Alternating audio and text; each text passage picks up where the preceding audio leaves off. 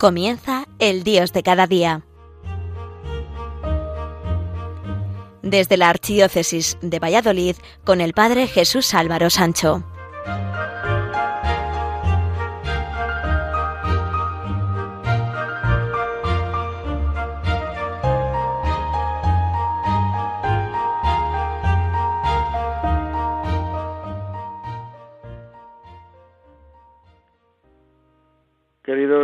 De Radio María, el próximo martes, ya estamos en noviembre, el 1 de noviembre, vamos a celebrar la festividad de todos los santos, es decir, todos esos santos anónimos que están ya gozando de la presencia del Señor. Y eso nos recuerda nuestra vocación última, la vocación a la santidad, el fin para el que hemos sido creados, estar con Dios en la eternidad. Y el miércoles celebraremos la festividad de todos los fieles difuntos, la conmemoración de todos los fieles difuntos, al día siguiente a la solemnidad de todos los santos, fue instituida por San Odilón en Cluny el año 998. Por influjo de los monjes cluniacenses se difundió ampliamente durante el siglo XI, aunque en Roma no se conoce su celebración hasta el siglo XIV. Se transmite el hecho de que un peregrino movió al santo abad San Odilon a decidir que sus monjes recordarán las almas del purgatorio para liberarles de sus penas y alcanzarles de Dios la purificación e indulgencia. Esto tendría lugar al día siguiente de la celebración de todos los santos, celebrando misas, cantos de salmos y donación de limosnas. La Iglesia desde sus orígenes vive con la convicción de su comunión con los difuntos y por ello ha mantenido con gran piedad la memoria de los difuntos, ofreciendo por ellos sus sufragios. Esto se afirma ya en el Antiguo Testamento cuando dice es una idea piadosa y santa rezar por los difuntos para que sean liberados del pecado. Nuestra oración por los difuntos actúa especialmente por el ofrecimiento del sacrificio de la Eucaristía, aunque también están los sufragios mediante limosnas, obras de penitencia e indulgencias. Al rezar por los difuntos, no solo les ayudamos, sino que también les hacemos eficaces intercesores por los que aún estamos, por los que aún vivimos. Se da, por tanto, una comunicación de bienes espirituales entre los que aún peregrinamos en esta vida con los fieles que han muerto en la paz de Cristo. La palabra cementerio viene del latín y significa dormitorio o lugar donde se duerme en espera de la resurrección. Y es que el centro de nuestra fe es la resurrección de Cristo y con él nuestra resurrección. La fe de los cristianos en Dios Padre, Hijo y Espíritu Santo y en su acción creadora, salvadora y santificadora culmina en la resurrección de los muertos al final de los tiempos para la vida eterna. Por ello, los justos, después de su muerte, vivirán para siempre con Cristo, resucitado. Cuando Él lo resucitará en el último día, Cristo es el principio y causa de nuestra resurrección. Meses antes de fallecer, en junio del año 1990, cuando estaba muy enfermo, el periodista y sacerdote y escritor José Luis Martín Descalzo escribió unos versos bellísimos y profundamente cristianos sobre la muerte, que dicen así. Morir solo es morir, Morir se acaba. Morir es una hoguera fugitiva. Es cruzar una puerta a la deriva y encontrar lo que tanto se buscaba. Acabar de llorar y hacer preguntas. Ver al amor sin enigmas ni espejos. Descansar de vivir en la ternura. Tener la paz, la luz, la casa juntas y hallar dejando los dolores lejos. La noche luz tras tanta noche oscura. Nos encontramos en este mes final de octubre para comenzar el mes de noviembre en la época de otoño. Y hay una bella parábola de la llegada del otoño que dice así. En el reino de los cielos ocurre a veces como le pasó a aquel hombre que llegado el otoño y viendo que los árboles perdían sus hojas y que en su jardín no había flores, se desesperó y lloró amargamente. La muerte era el único inquilino de la naturaleza según él, y la muerte se apoderó de su interior. Pobre hombre. En su pesimismo no supo ver que bajo las hojas muertas de su jardín crecían sabrosas setas y no quiso reconocer que la apariencia helada del invierno no era más que fecundidad silenciosa que engendraría una nueva primavera. Han caído ya las hojas de los árboles y se acerca la noche, se aproxima el invierno. En medio del silencio, fermentaciones misteriosas se producen en el seno de la tierra. Agoniza el sol, siembra, germinación, nuevos brotes. Son las propias imágenes de la naturaleza las que nos explican con palabras mudas el significado de la conmemoración de los muertos el segundo día de noviembre. Siempre surge la vida tras la aparente muerte, y en verdad la fiesta de los muertos es un culto a la vida que retorna, a la fecundidad. Porque el difunto, acogido por la tierra, no espera acaso como el resto de la naturaleza en esta época del año la llegada del nuevo sol que vencerá la noche. ¿No es el hombre una semilla? ¿Y cuál es el sentido de la semilla sino renacer más allá de la oscuridad? No tenemos que tener miedo a morir, sino que lo que nos debe dar miedo es cómo vivimos. La muerte es desconocida para nosotros, pero es un paso ineludible. Por más que lo intentemos, nadie nos podemos quedar aquí. La muerte encuentra sentido desde la vida y la vida encuentra sentido desde la muerte. Y para los cristianos la muerte no es el final, sino un encuentro con el Padre Dios para toda la eternidad. Quien no muere no vive. Sin embargo, hemos rodeado la muerte de parafernalia. Consideramos los funerales como un acto de ostentación y de dignidad, nada más alejado de la realidad y del verdadero sentido de la muerte. Decía el filósofo griego Eurípides, hace ya muchos siglos, a los muertos no les importan cómo son sus funerales. Las exequias fastuosas sirven para satisfacer la vanidad de los vivos. Entonces, ¿cuál es el sentido de la muerte? Un bello relato nos hará caer en la cuenta de las palabras que nos dirige Cristo para explicarnos el verdadero sentido de la muerte. Un día, uno de los tantos discípulos que, como siempre, asediaban al gurú más famoso, le preguntó, ¿Cómo podré llegar a ser digno de ti? Viviendo mi misma vida, le dijo. Pero el discípulo no quedó satisfecho y volvió a preguntar, y cómo llegar a vivir como tú. Soy joven, tú llevas años y años experimentando los más recónditos secretos de la sabiduría divina. No es fácil llegar a tal profundidad. Sí que lo es, con una sola condición, le comentó el maestro. ¿Cuál? interrogó impaciente y esperanzado el discípulo. Morir. El discípulo no lo entendió. ¿Morir? ¿Morir? Qué extraño. Si yo le estoy preguntando por la vida. No le entendía y se marchó cabizbajo, pensativo. Tiempo y tiempo estuvo rumiando el, el Corán de su maestro, morir, muriendo, vida de su maestro. Un día que estaba sentado a la mesa partiendo el pan para comer, sintió de pronto la iluminación. Ya está, ahora lo entiendo.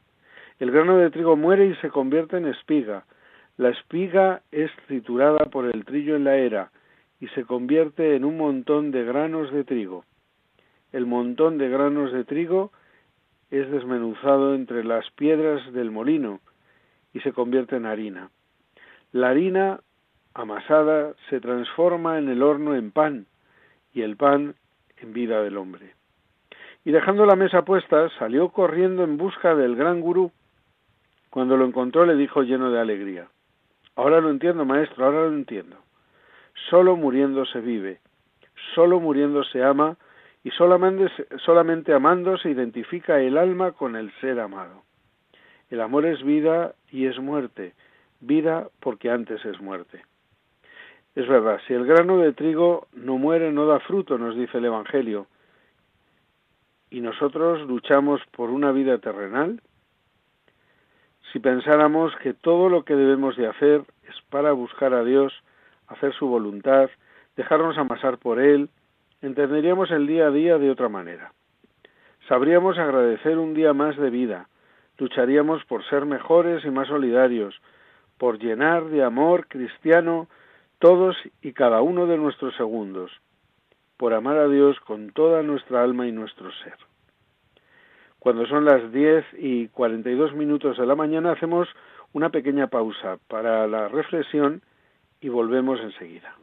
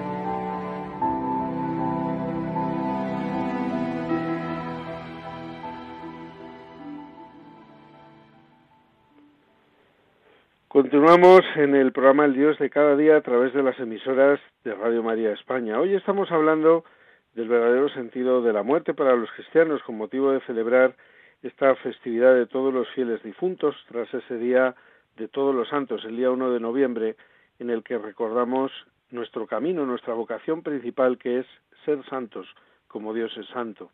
Por eso tenemos que encontrar el sentido de la muerte. En la vida cotidiana nos podemos encontrar y quizá nosotros mismos participamos de ello a personas que ven la muerte como un final y no precisamente positivo. Por eso quieren disfrutar todos y cada uno de sus momentos como si fueran los últimos, haciendo su lema de vida esa expresión de vive el presente, carpe diem, como si no existiese nada más.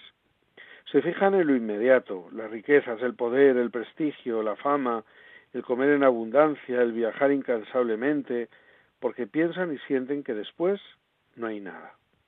Su vida tal y como la entienden se acaba ahí, en esta vida.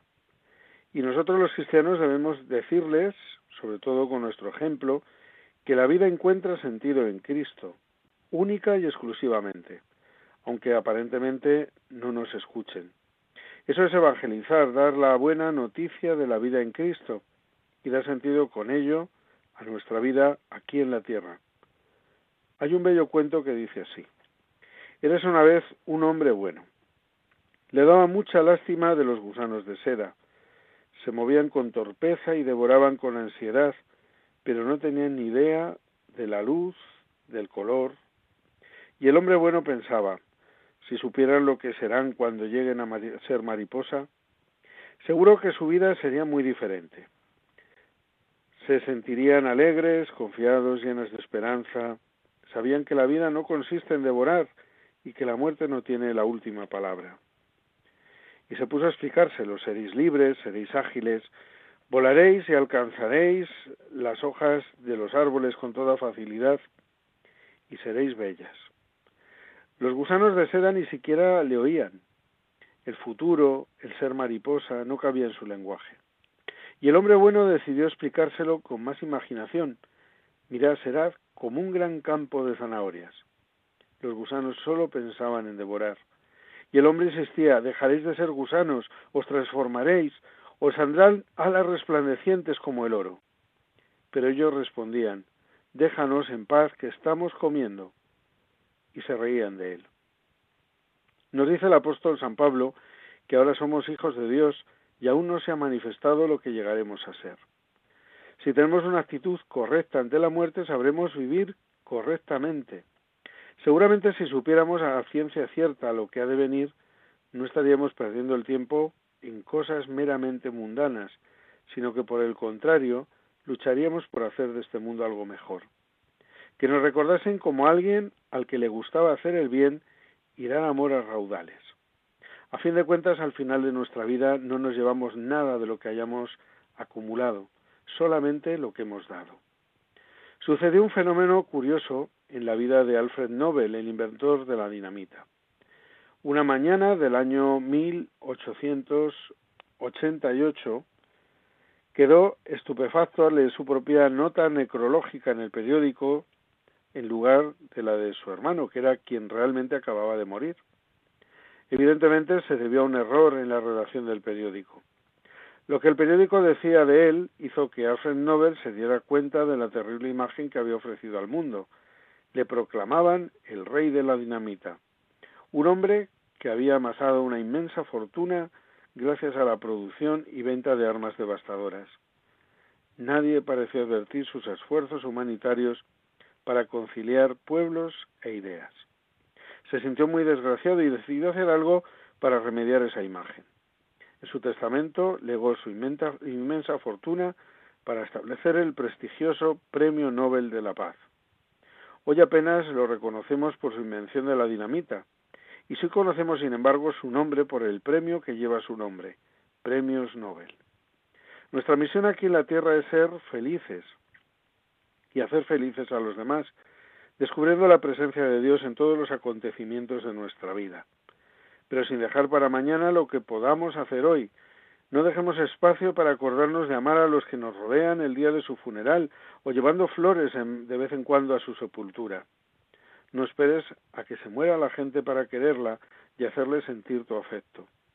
El mejor regalo que podemos hacer es cuando estamos aquí. El mejor regalo somos nosotros mismos. Un día una señora falleció y llegó al cielo. Ahí, junto a más de cien mil personas que diariamente morían, estaba haciendo fila para saber cuál sería su destino eterno. De pronto apareció San Pedro y les dijo, vénganse conmigo y les mostraré en qué barrio está la casa que les corresponde a cada uno. Ello dependerá de la cantidad de amor que cada cual haya ofrecido en la tierra a los demás. Aquí la única cuenta inicial que recibe para su habitación eterna es la caridad y el buen trato que hayan dado en la tierra y los fue guiando por barrios de lujo como ella jamás pensó que pudieran existir. Llegaron a un barrio hecho todo de oro, casas de oro, puertas doradas, paredes y techos de oro, una maravilla. Y San Pedro exclamó, aquí están todos los que gastaron mucho dinero en ayudar a los necesitados, los que su amor hacía los demás sí les costó en vida. Y fueron entrando todos los generosos, los que partieron su pan con el hambriento, los que regalaron sus vestidos a los pobres, consolaron a presos y visitaron a enfermos. La señora quiso entrar, pero el ángel la detuvo al tiempo que le decía Perdóneme, pero usted en la tierra no daba sino migajas a los demás, jamás dio nada que en verdad le costara ni en tiempo ni en dinero, ni tampoco en vestidos. Este barrio es solamente para los de corazón generoso y no la dejaron entrar. Pasaron luego a otro barrio de la eternidad. Todas las casas estaban construidas con marfil, todo blanco y elegante como nunca había visto. Aquella mujer se apresuró a entrar en tan hermoso barrio. Pero un ángel guardián la tomó del brazo y le dijo Me da pena, señora, pero este barrio es solamente para aquellos que tuvieron siempre un trato limpio y sincero hacia los demás. Usted era una persona muy corriente en el hablar, dura, criticona y a veces hasta grosera en su trato. Y mientras los demás entraban gozosos a tomar posesión de sus lujosas casas, la pobre mujer se quedaba fuera mirando con envidia a aquellos que habían sido tan afortunados. Ella no pudo entrar, le faltaba la cuota inicial, haber tratado bien a los demás. Siguieron luego a un tercer barrio. Todo era del más puro cristal, todo brillante y hermoso. La señora corrió a tomar posesión de una de aquellas maravillas, pero el ángel portero la detuvo y le dijo muy serio en su pasaporte dice que usted no se interesó ni poco ni mucho por instruir a los demás. Y nunca se preocupó porque las personas con las que vivía se volvieran mejores. Así que no hay casa para usted. Le falta esa cuota inicial. Haber colaborado para que, entre otros, se instruyeran en las cosas del Señor. Entristecida la pobre mujer veía que entraban miles y miles de personas muy alegres a tomar posesión de su casa, mientras que ella, con un numeroso grupo de egoístas, era llevada cuesta abajo hacia un barro verdaderamente feo y asqueroso. Todas las habitaciones estaban construidas con desechos. El único material que se había utilizado para la construcción de aquellas casas eran objetos de basura. Las lechuzas sobrevolaban por ahí, ratones moraban en aquel lugar, ella se tapó la nariz porque el olor era insoportable y quiso salir huyendo. No obstante, el guardián del barrio le dijo muy seriamente Una de estas casas será su habitación. Venga a tomar posesión de ella. La mujer gritó angustiada que no, que eso era horrible, que jamás sería capaz de vivir en semejante montón de basura. Y el ángel le respondió Señora, esto es lo único que hemos podido construir con lo que usted nos mandaba desde la tierra. Las habitaciones de la eternidad las hacemos con los materiales que las personas mandan desde el mundo. Usted solamente envidiaba cada día egoísmos, malos tratos a los demás, murmuraciones, críticas, palabras hirientes, odios, tacañería y envidia. ¿Qué más hubiéramos podido construirle? Usted misma nos mandó el material para construirle su mansión. La mujer comenzó a llorar y a decir que ella no quería vivir ahí, y de pronto, al hacer un esfuerzo por zafarse de las manos de quien quería hacerle vivir en semejante casa, dio un salto, se despertó. Tenía la almada empapada en lágrimas, sin embargo aquella pesadilla le sirvió de examen de conciencia, y desde entonces empezó a cambiar su vida, y el material que enviaba como cuota inicial para la construcción de su casa eterna. Por eso nos tenemos que preguntar, ¿y nosotros qué clase de materiales estamos enviando para que nos construyan la casa donde viviremos eternamente? Aún estamos a tiempo de cambiar el tipo de material de nuestra casa. Empecemos por amar a los demás como nos amamos a nosotros mismos. Para preguntarnos, ¿cuál es mi programa de vida, el que ofrece el mundo que está lejos de Dios o el que ha venido a traer Jesús? me doy cuenta de que la clave de mi felicidad, de esa felicidad que llena de verdad el corazón y que es permanente, se encuentra en vivir según el espíritu de las bienaventuranzas de Cristo. Como final de este programa, que hemos dedicado a hablar sobre el sentido de la vida, de la muerte, la llamada a la santidad, un cristiano como el día de los fieles difuntos, una bella y profunda oración que hizo nuestro querido recordado San Juan Pablo II, que descansa ya en la paz del Señor y que dice así, Padre misericordioso, dueña de la vida y de la muerte, nuestro destino está en tus manos, miramos con bondad y gobierna nuestra existencia con tu providencia, llena de sabiduría y amor ante el misterio de la muerte y del dolor, quedamos confundidos. Por eso, Padre, nos dirigimos a ti. Aviva en nosotros, Señor, la luz de la fe, para aceptar este misterio y creer que tu amor es más fuerte que la muerte.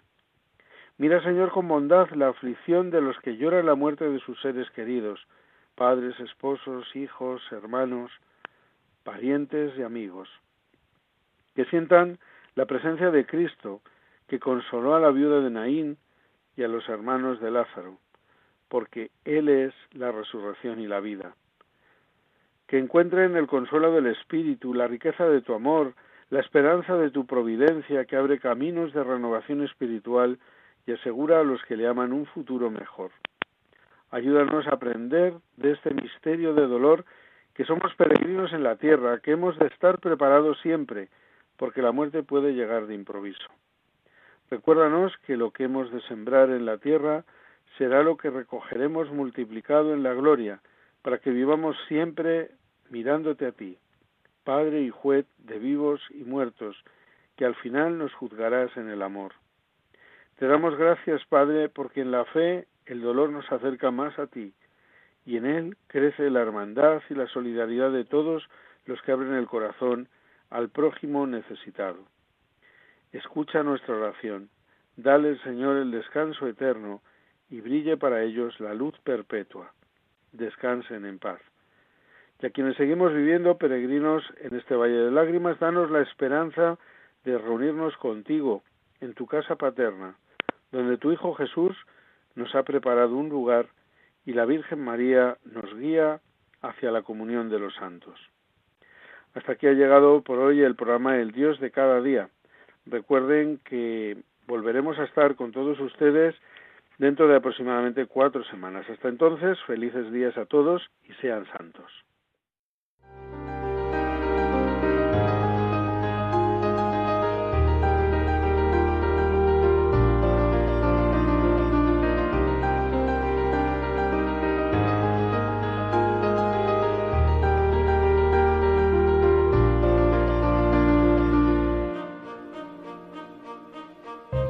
Finaliza El Dios de cada día, hoy dirigido desde la Archidiócesis de Valladolid por el Padre Jesús Álvaro Sancho.